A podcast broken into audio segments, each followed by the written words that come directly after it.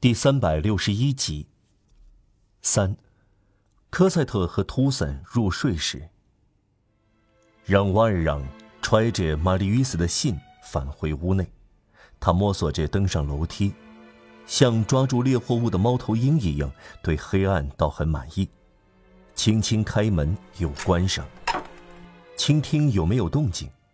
从表面看，科赛特和图森睡着了。他在福马德打火机的瓶里擦了三四根火柴，才擦出火来。这是由于手抖得厉害。他是做贼心虚。蜡烛终于点亮了，他支在桌子上，把信打开来看。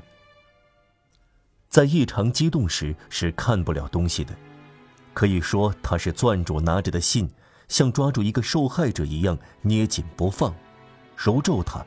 出于愤怒或高兴，将指甲抠进去，一下子看到末尾，又跳到开头，注意力变得狂热。粗略的、大致的明白基本意思，抓住一点不及其余。在马吕斯给科赛特的情书中，让瓦尔让只读到这几个字：“我要死去。”你看到这封信时。我的灵魂将在你的身边。面对这几行字，他感到头晕目眩。他停了一会儿，仿佛被心中的激动压垮了，又惊又喜，望着玛丽·与斯的信，他眼前出现仇人死去的灿烂景象。他内心发出喜悦的狂叫，这样事情了结了。结局比敢于期望的来得更快，那个困扰他命运的人消失了，他自动的、心甘情愿的、没人强迫的离去，他让万让根本没有插手，他没有错，这个人就要死了，也许他已经死了。